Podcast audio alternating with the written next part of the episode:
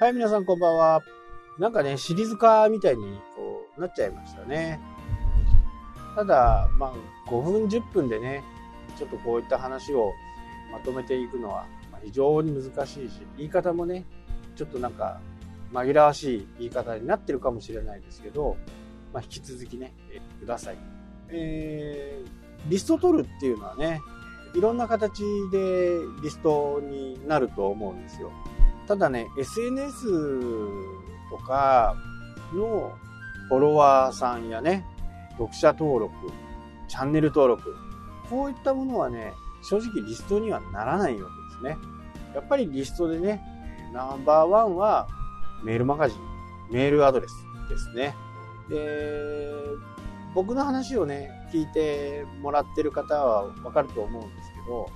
LINE アットって、まあ、リストのよう、僕はね、もうリストだと思ってないんですよね。まあ、通話を、通話とかね、会話をすると、その人の所在が分かったりするんで、そうなったら、まあ、リストか、誰がこの名前とね、その連絡先が分かるっていう風なことがね、まあ、リストの定義なんで、僕の中ではね。リストがあるからね、全部が全部それで制約になるかまあそういうわけじゃないんで、まあ、ダメになる人もいるしね、もっと親切に教えてくれる人がいればね、そちらの方に流れていくっていうのは、まあこれはしょうがないですよね。で、メールマガジンって、まあ古臭っていうふうにね、思う方もいると思うんですよね。でも、もうメールっていうのは、基本的にはほぼほぼね、ビジネスやってる人だったら変わらないはずですし、辞めたらね、使わなくなるとは思うんですけど、まあそれだけこう固定のもの、電話番号をね、匹敵するようなものだと思うんで、じゃあ LINE も同じじゃないかっていうふうにね、思われるかもしれないですけど、えー、コントロールができないっていうところがね、一番の問題で、自分でね。ここはね、非常にこう、大きなところなんですね。で、メールマガジンとか、こう、商品を売った、例えば100円で売ったっていう風な形だとしてもね、住所とか、そういったものを必須にしとけばね、皆さんこう入れてくれるわけですよね。まあ入れないと買えないような必須になってるんで、入れないと買えませんよというふうにしておいて、そこのハードルをクリアできる方だけがね、購入になる。で、例えば、札幌の人がいて、旭川の人がいて、東京の人がいて、神奈川の人がいて、大阪の人がいて、まあ、関東、北海、関北陸、関西。まあ、そういう人たちが購入してくれたっていうのが分かればですね、ここにフィルターをかけて、例えばね、自分が関西行くという風になった時に、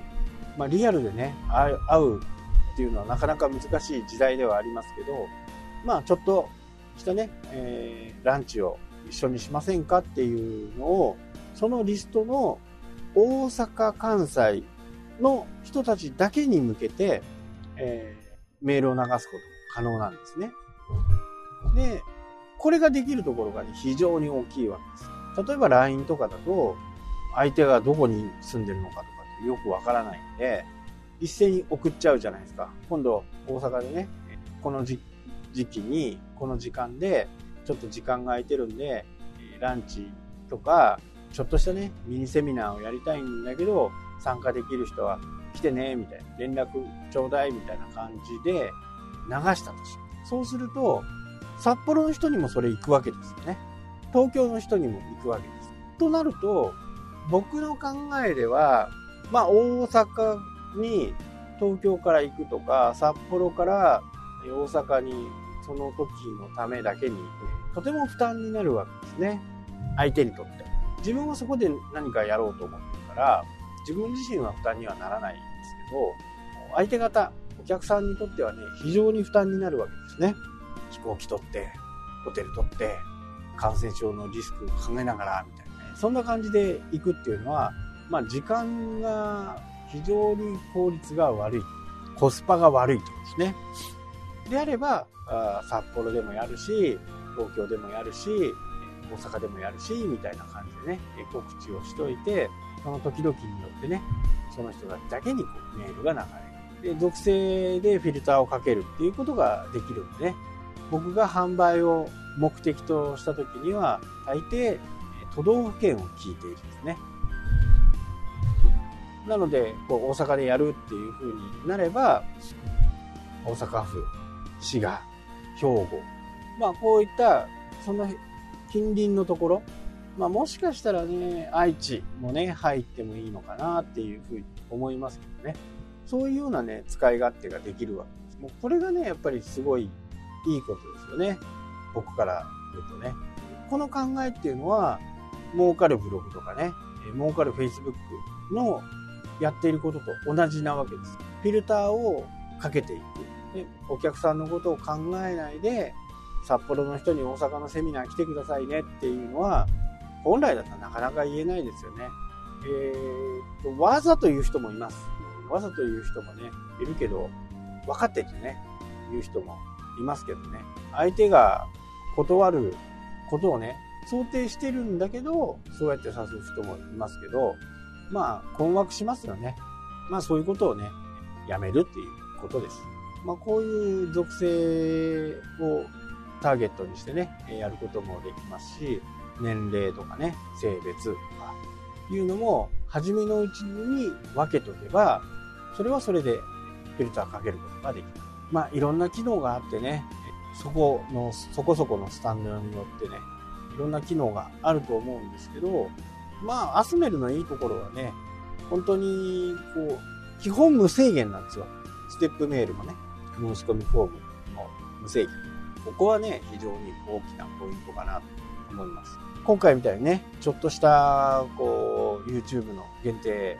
公開のね、ものを作るんでも、ちゃちゃっと作って終わり、メールスタンドによってはね、3本までとかね、いうふうに決まっているところがあると思うんですけど、まあ、アスメルはね、大盤振る舞い、ね、そういうふうな形で、どんどん活用できる方法がいっぱいあるんで、まあ、気になったらね、アスメルちょっと見ていただければなと思います。一応概要欄とか、ね、説明のところにアスメルのね、僕のアフィリエイトを貼っておくんで、お客さんはアフィリエイト、ね、皆さんアフィリエイトを踏んだからって言って、倍取られるとかね、10%アップで取られるっていうことがないんでね、その辺はね、えー、誤解なきように。どうせ入るんだったら僕のアフィリエイトから入ってくださいねっていうことでした。えー、今日もちょっと長くなってきましたね。